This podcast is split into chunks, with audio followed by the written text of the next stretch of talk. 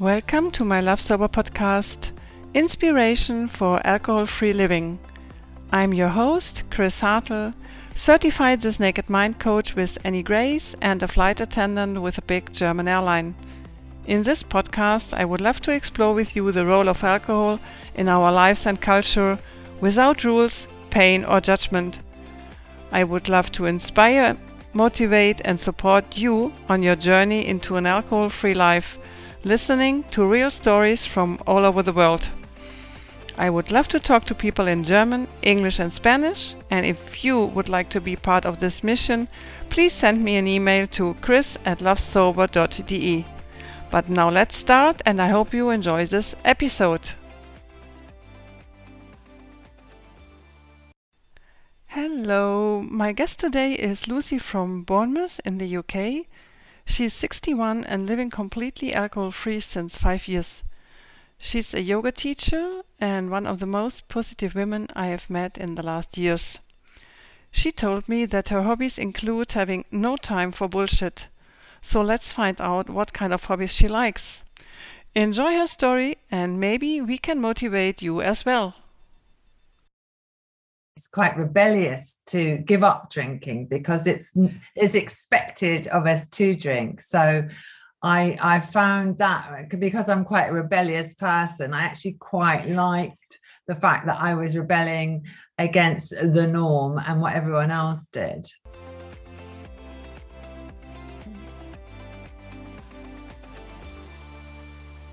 Okay, hello, Lucy. I'm very happy to have you here on my Love Sober podcast show tonight.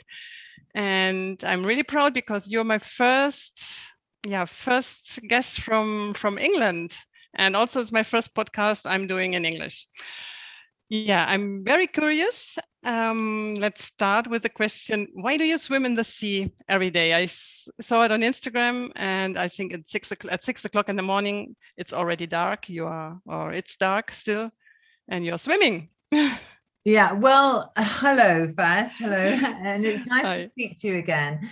Um, yeah, I live on the coast in the UK, you know, very close to the beach.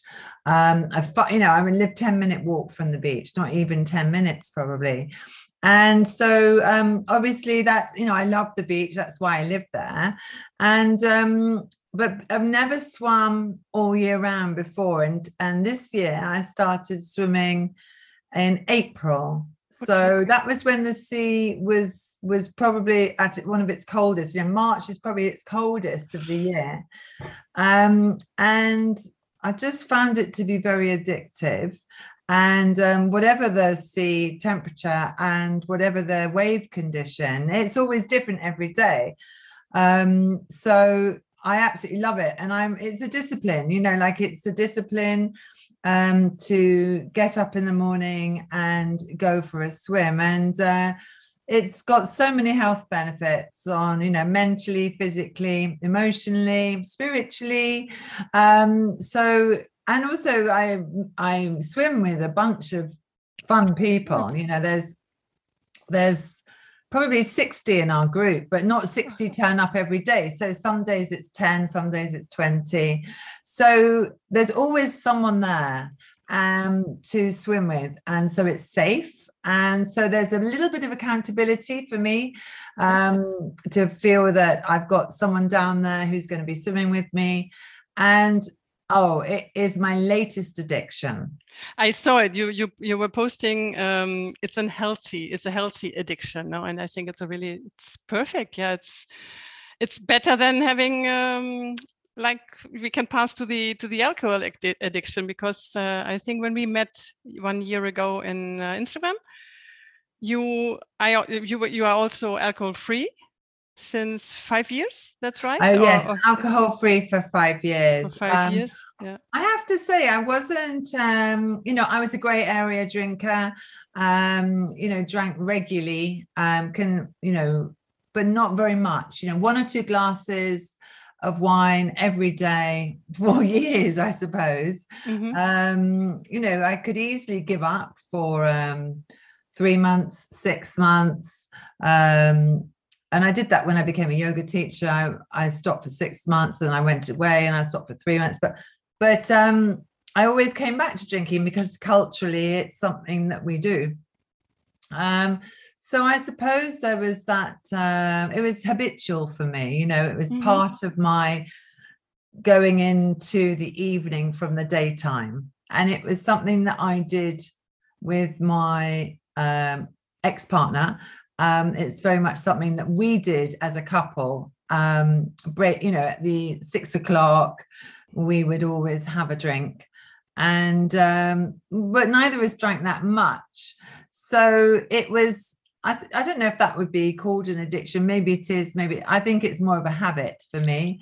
Um, and to be honest it's easier to abstain than to moderate so i just i just found after it wasn't suiting me so well because probably because of hormones, because of menopause. I was cons- my biggest trigger, uh, my biggest driver, I should say, for giving up alcohol was dementia. I was very concerned about dementia. Okay. Um, that was not that it's in my family, not that I know much about it, but I do now. I know a lot about it. But I think it was the one thing I thought, you know, if I if I could prevent um, going down that road, that route of dementia by not drinking, then that would be such a, you know, a win-win situation for me and for my family. Of course, of course. And so, just one day, you said, "Okay, I'm done with the with the alcohol," and um, or how did you? Um, the... Well, as I say, like I gave up um, bef- so I get I, I, haven't drunk anything for five years, but five years previous to that, yes, I had times of not drinking. So I would go three months, and I would go six months. I'd do sober October. I'd do dry January, um, and I actually felt really good in those times when I wasn't drinking. And the only I realized that the only reason I was drinking was really because of my partner and also because of you know culturally that's what we're expected to do yes. it's just a habit and it was what everyone did and um, when i decided to that this was it I, w- I was done i was i'd had mm-hmm. enough of drinking due to really you know um, it messing with my sleep that you know i used to get a headache in the morning i had brain fog you know all the normal things. And i was just like why am i drinking? You know why am i drinking? And so i stopped you know and it was hard because my my partner wasn't really um, that supportive about it because we didn't drink that much. So i kind of ruined a little bit what we had if you like in, in his eyes yeah, I can understand. Yeah.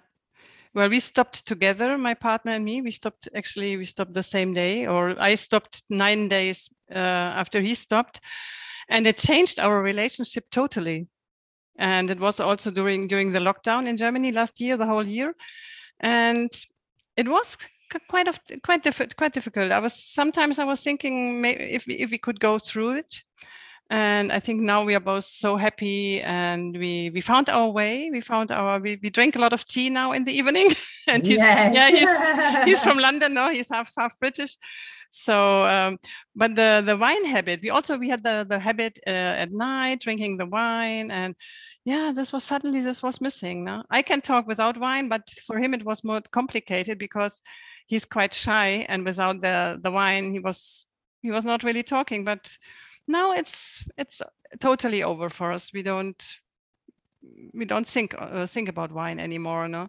Yeah. exactly. I think that's the way is that for me there was no denial. I wasn't denying myself it's not like um if you compare it to like a going on a diet where you you know you won't eat ch- chocolate and you don't eat carbs or whatever where you're denying yourself. Whereas for me, it wasn't like that with alcohol. I just was in the mindset. I changed my mindset. Exactly. And literally was just like, this is not agreeing with me anymore. It's poisoning my system. And I, I'm not going to do it. And I'm just what and I and I think we've all seen that expression, you know, it's quite rebellious to give up drinking because it's it's expected of us to drink. So I I found that uh, because I'm quite a rebellious person, I actually quite liked the fact that I was rebelling against the norm and what everyone else did. This would be also a question from from my side. How do people react when you say, "No, I'm I'm not drinking"? I think you're yeah you're rebellious, but you're you're you're very self confident with yourself. Oh yeah, like I mean, yeah it makes no difference to me if people drink or they don't drink you know i yeah, me, don't even notice yeah, you know. yeah. there's never any judgment and um, i don't try and persuade people or tell people or you know i'm not been someone to count the days that i haven't drunk for. I'm not even sure if it's five years you know it's literally i think there is um, a lesson to be learned in getting to a place of indifference. Yes and when you get to a place of indifference where alcohol means nothing to me, I don't like it or hate it, you know, I, I, and that's a place of safety. You know, if I was to go on holiday tomorrow and and fancy a cocktail, I could very easily have a cocktail, um, and that wouldn't um, worry me. It would probably give me a hangover. I mean, there probably wouldn't be any point because actually I get a hangover from non-alcoholic beer because of all the chemicals and oh, that's true. That's true. Yeah. yeah. So, you know, it's no, there's no sense of denial. I, I don't, I know that I'm not missing out. You know, I know that I know what's in alcohol. I read Wikipedia on ethanol. I yeah. know it's in rocket fuel. I know it's in paint stripper. I know it's in nail varnish remover. I know it's killing people's brains and their livers and their other organs, yeah, making yeah. them slow, fatigue, blah, blah, blah. So for me, I know that I'm onto something, you know, much, much better than that. Yeah. For me also, it's uh, alcohol is small, as Annie Grace says, it's small and irrelevant. It's yeah.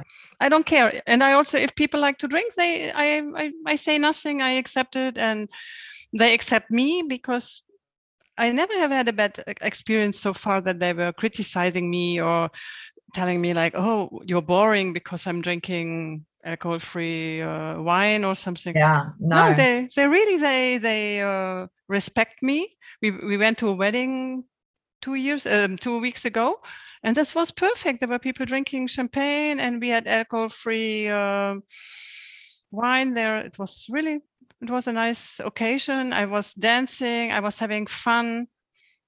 Perfect. Yeah, I don't exactly. miss it. I mean, I am much, much more likely to dance on a table sober now, like yes. I am, than I ever was when I drank. Because when I drank, I was kind of holding myself back because I'd be like, Am I drunk? You know, am I being too loud? Yes. Am I being too this? Am I being too that? I'd be questioning myself. Whereas when you're sober, you know that you are just being your authentic self. Yes. yes. And, you and so it makes life so much easier as well. Of course, of course, and I think also with your lifestyle you're having at, uh, at the um, now or since it doesn't fit. I think alcohol doesn't fit with swimming at six o'clock in the morning. At six o'clock oh, in the no. morning, when you drank the night before, you're you're hangover. Maybe you're looking for a coffee. I also I stopped drinking caffeine because I, I didn't like it. Suddenly I realized I don't. I mean, if I'm not so strict with caffeine, if I maybe once a month I I drink a coffee, I like I feel like having a coffee, I drink it. But yeah, I mean, I've been into hot yoga though because I I I've been into Bikram hot yoga for 10 years. I've been a teacher for 10 years. Yes. So, um, I mean, that was really the start of my journey because it, you can't drink much when you're when you're doing um, hot yoga because you sweat so much.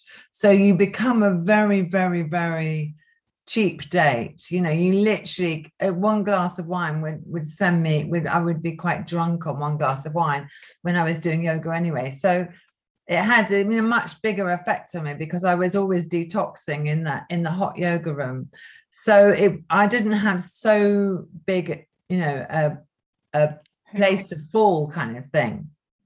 And when i gave up so i was already so interested in nutrition. I was so interested in my, my, yoga, my body, my health, and my health is my priority. And um, you know, as you know, I'm. I, if you see my Instagram, which I know you have, you know, I'm 61, and yes, so, yes, you know, time is finite. You know, I see the end and um, is in sight, not in a morbid way, but in a good way. You know, like I know that health is everything, and health is the you know if I I see women of my age around me who don't have good health, and you know I find that it's frightening. So for me, my health is my priority. You know, and um, that's why I can get up at six and go for a swim and go to the yoga studio and eat properly. It's, it's no big deal for me. Yeah, it's the same with me. I mean, I'm I'm getting in January 58, so it's only a difference of three three years. I feel really younger, but I, I feel fit. I feel um, happy. That is, I think it's also very important. I think to have the positivity and to yeah. to be to be happy with the things I'm doing. I really love what I'm doing coaching and flying and i met so many nice people in, in the last year or in the last uh, 19 months it's amazing it's amazing the, the change what alcohol you know, quitting the quitting alcohol did with me is is so inspiring and i just want to yeah i i, I want to try to inspire motivate I'm sure you will. Yeah, I love yeah. your posts on Instagram. Your Instagram. I love yours. I love yours. I really.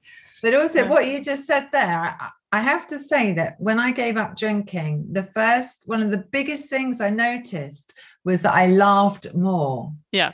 I really noticed because obviously, you know, alcohol is a suppressant. It's a depressant, yes. And um, I was suppressing my laughter. And though I was inwardly laughing, I wasn't, you know, outwardly laughing.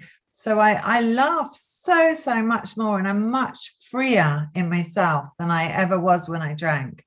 I mean, I wouldn't, I just wish I'd known years ago. I wish I hadn't drunk for until I was, you know, 55 or whatever I was. Yeah, you know. yeah. I gave it also, I was 56.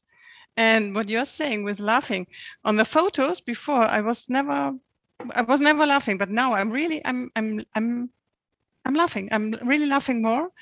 And um, I also think that alcohol depressed me and yeah, I was lazy. I was not, I do, I was doing always sports in the morning, but in the afternoon, of course, with my first wine, then I was getting tired.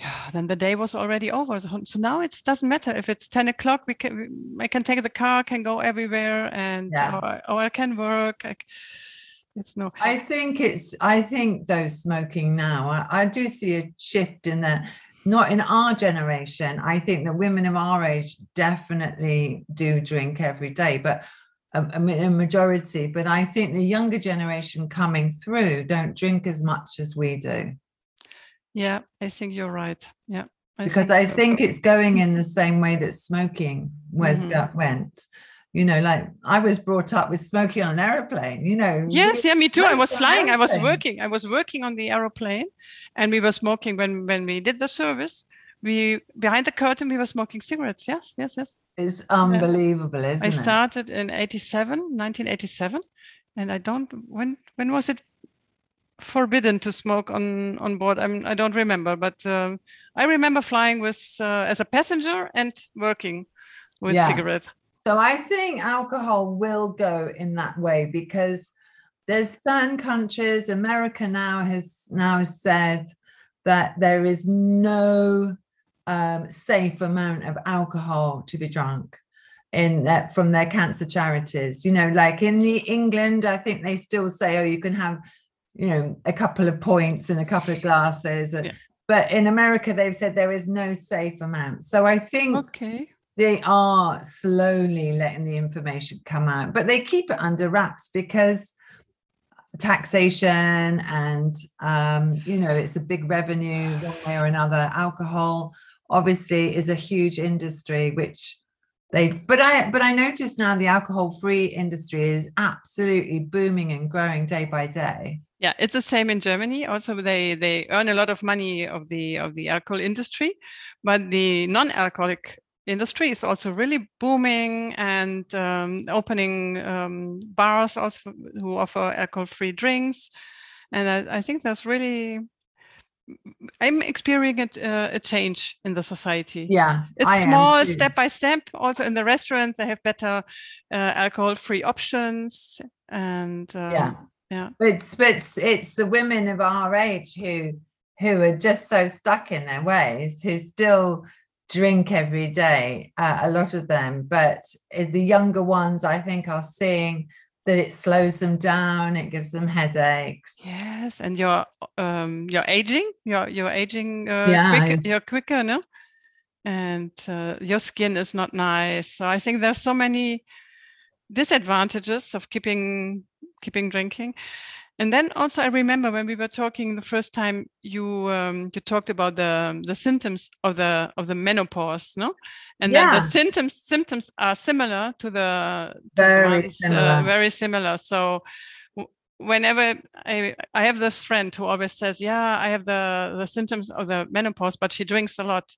I told her several times, really, stop drinking for just do, try it to stop for for 30 days, and then you'll see if your symptoms still still continues, then might come from the from the menopause. But she was not interested, so she. Um, it's very difficult because menopause again is one of those subjects where you know women go through this massive change of hormones you know and it can take 10 years as you know for the hormones to settle yes. and change and within that time you know um, the symptoms change and um, unfortunately, alcohol disrupts your hormones even more.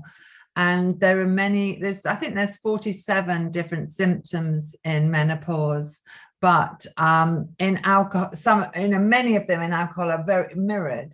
Mm-hmm. So, um, you know, you can brain fog, you know, hot flashes, uh, fatigue, sleepless nights, um, weight gain, all those things could be alcohol and they could be menopause. menopause yeah. And there's probably another five or 10, you know, exactly the same. So, you know, you're right. You need to, women who are suffering should really stop drinking and then see where they are with their hormones. Um, but even if they're, even if they're on HRT, you know, hormone replacement therapy for their menopause and they're still drinking, well, it's it's um counteracting. So it's kind of like you know mm. you won't get the full benefit of the hormone replacement therapy. Yeah i'm lucky. I so far i had no experience. I have no experience. I had no experience with menopause or with the symptoms. So also now i stopped drinking for 19 months. I'm i'm very open minded i'm positive. Maybe it doesn't happen to me. I really have I'm really of a good health, no headaches anymore. When I was drinking yeah, every day, I think I experienced a headache. That was why did we do it? Yeah, I don't know. I I, I, I, took a I took an, an aspirin, and then I forgot about I forgot about it. I took an aspirin as I uh, as I drink a cup of tea in the morning now. Yeah unbelievable really unbelievable it is unbelievable yeah. I, I honestly believe if alcohol was invented now it would be classified you know class a drug it would not be allowed it is a drug you know there's no you yes. know without without being too mean for the people who do carry on drinking it's just because it's the way we've been um, coerced into drinking you of know. Like every time we celebrate, every time we commiserate, every time we connect, every time we do anything we there's always alcohol. Yeah it's also in t- in germany we have the in tv we have the advert uh, advertisement. We um last week i there was an advertisement in a in a magazine. One complete page of a champagne uh, advertised one complete page and um, in the movies and the series I'm observing so much alcohol or drinking, but as as it was, it's normal. It's like if you're drinking Coca Cola or yeah, or it's anything mad, else. It is mad. I don't know in England. Do you have advertisement and television still with alcohol? I don't think we do, but maybe we do. I don't. I don't even know. I actually yeah. don't know. Um, yeah, we have. I can't think. I'm not sure if we do. We don't anymore we don't but it's it. going. I mean i'm sure it'll go. And the thing is with you know your clients you know it's much better to to stop now you know to really get on the bandwagon before you have to you know and start noticing the benefits. There's never it's never too late to um you know you don't have to hold yourself hostage to who you were And um, I know for most people, it, a lot of the res- resistance to giving up to alcohol is is the partner. Yeah, this is also. I think this is. Uh, I think this is a little bit complicated. No, if your partner still continues drinking, then you really have to be very focused on your on your health. That you say, okay, I do it for me, and he can drink. Maybe he he he doesn't drink in front of the of her. No, maybe no, you can. No, you have to be very strong. I personally, I did have that problem with my um, partner because he didn't he was you know really didn't want me to give up drinking and he would literally bring a bottle of champagne over to the sofa yes with two glasses and open the champagne pour out two glasses hand me a glass and, okay. and i'd say i'm not drinking i've told you i'm not drinking i don't want to drink and so he was you know not supportive you know and he he took it personally like it was it was about him. It was never about him. It was only about me. Um but it did you know it was conflicting you know it was mm. difficult. It was difficult. Was it kind of um, reason for your separation or a, no, no, because no, he no. no because he actually um he gave up as well. But i can't remember when he gave up. Um, but yeah, he gave up as well. I don't know if he drinks now because obviously I don't. Mm, okay. Mm-hmm. But um, yeah, so you know, I think he saw, you know, it was no point in drinking on your own. So he did. I think, oh, I know what it was. I know what happened. And I didn't do this on purpose. I bought some alcohol free beers by mistake for him for the fridge, you know, okay. and they were alcohol free. And this was a total error. I had no idea that I'd done that. And he was drinking them and he didn't realize that they were alcohol free. Uh-huh. And he suddenly said a few days later, God, I've been drinking these alcohol free beers and I hadn't noticed. So he started to drink alcohol free beer. It's also great, yeah. Because it was just because for him it was a habit as well. Yeah. So that was quite funny. But um, yeah, I don't know if he drinks now or not, obviously. But um, yeah, it was quite hard in the beginning. I had to be so, so, so strong and mm-hmm. really just put myself first. Because if I'd put our relationship first, then I would have would have continued. Yeah. I would have yeah. continued to drink. But I was like, no, it's this is about me. Yeah. Yeah, I quoted today the from the from Holly Whitaker's book uh, never question the decision. I really once I when I took the decision on the on the 8th of April, for me the the alcohol was I, I was done with with alcohol. It yeah. was really a firm decision. No, I I continue alcohol free and I want to be nice and kind to my to my body. I only have this one. yeah. Yeah, I agree. Yeah, never question the decision. I, I definitely would never question that no. decision. But I think it is a mindset. Like I think yes. For I think that's the trouble with some of the, you know, the 12 step programs that people go through where they're always counting the days and they're always, you know, there's a sense of loss, you know, yeah. there's sort of it's a loss. And I think that that is is was just such a different mindset then I I can't imagine how hard that is to have that sense of loss and reaffirming that every day like it doesn't seem seems crazy doesn't it whereas mm. when you think of it the opposite way and you think what you gain what you gain no? what you gain what you gain you know i'm so grateful for my life for my energy for my health you know for my vitality and um so yeah so it's for me giving up alcohol is a mindset and that's you know when i talk to people about it it's always same with food same with food exactly exactly and um, what you said is a mindset and i see it not the loss that i lost alcohol but what i gained when yes. when stopping no? and um, also I, I was reading you you are doing the uh, how do you say in english fast, fast to fast Oh, fasting. Uh, yeah, fast. yeah. I, I think this is also mind. This is also a kind of um, yeah of a mindset. I did it for one week for seven days. I wanted to see how my body um, yeah was doing what he was how he was uh, mm, doing the seven days and it was such a great experience also yeah did you what did you did you fast what do the eight, uh, 16 hours and eight no hours? i did, it was seven days nothing we had uh, just in the morning like um, um, a juice and in the evening we had um, like a soup like a kind uh-huh. of uh, soup but it was, con- was in a group and it was like a sobriety fasten fasten week. So we, there were 14 women and one man. Um, and um, most of them they had a like a like a kind of alcohol problem, but a small one, like gray area drinker, we would say. So we had a lot of workshops. We were talking about the subject, and of course we we were detoxicating our our body. And for me, it was the first time I did it, and it was so amazing, so amazing.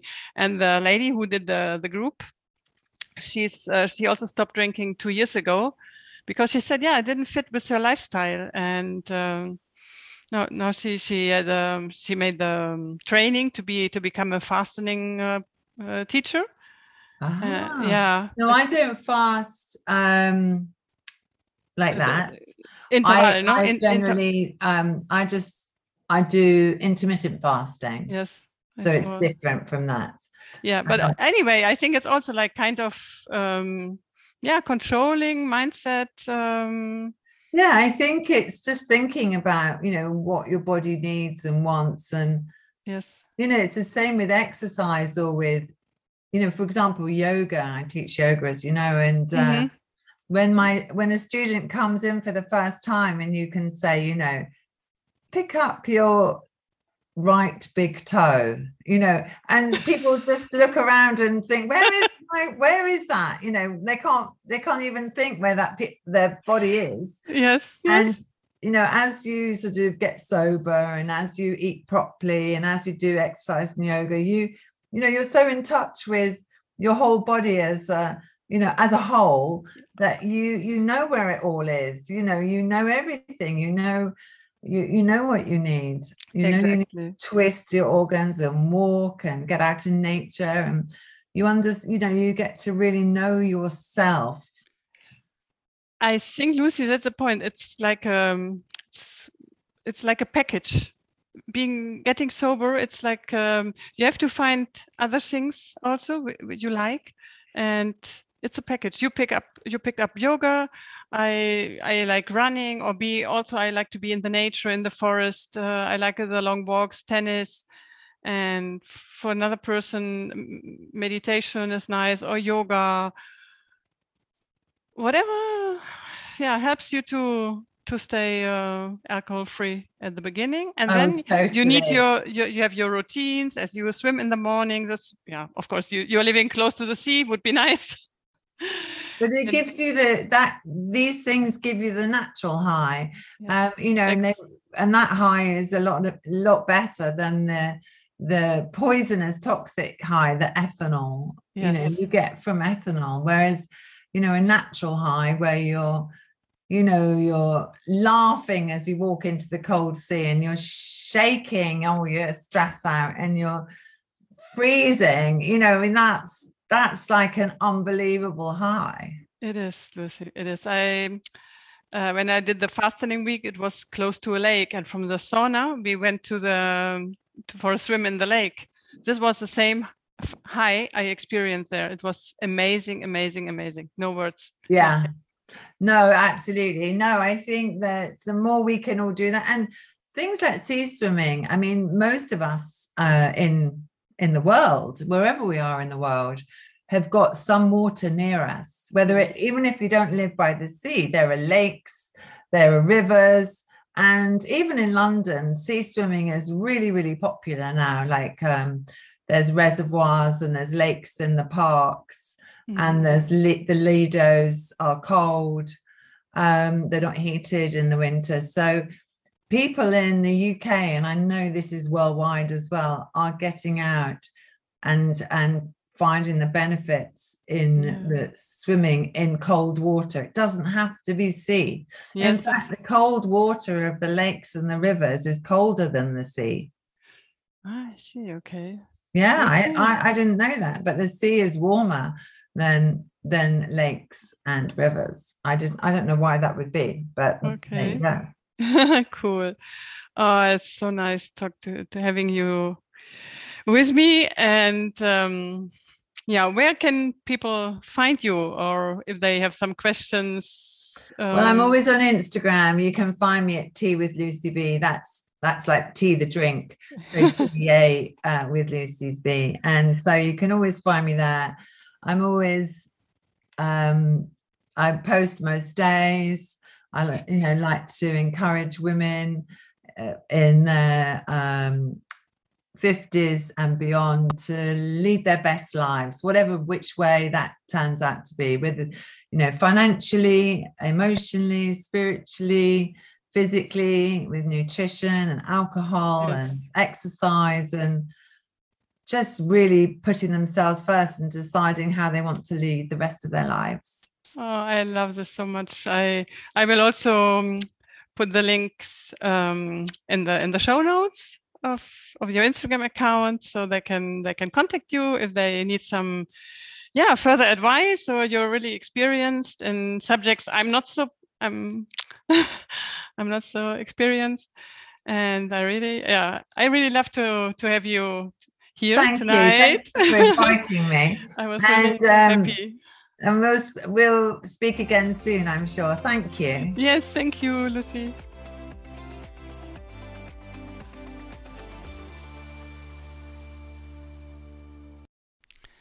Thank you very much for tuning in and listening to my Love Sober podcast.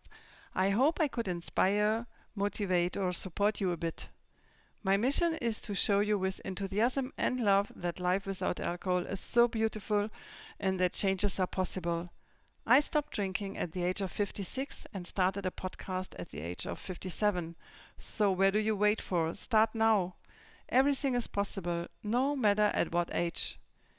If you like to have support or just a chat, have a look on my website lovesober.de or send me an email to chris at lovesober.de. And if you like to be my guest, please write me an email. I also invite you to be part of my private Love Sober Facebook community with people from all over the world. You can find the links in the show notes. If this was kind of fun to you, I invite you to hit subscribe and share this with your friends and family. I would be grateful if you would take a moment to rate and review this podcast so together we could reach more people who are looking for an alcohol free life. Thank you so much for being my guest, and I can't wait to see you next Sunday. Bye bye.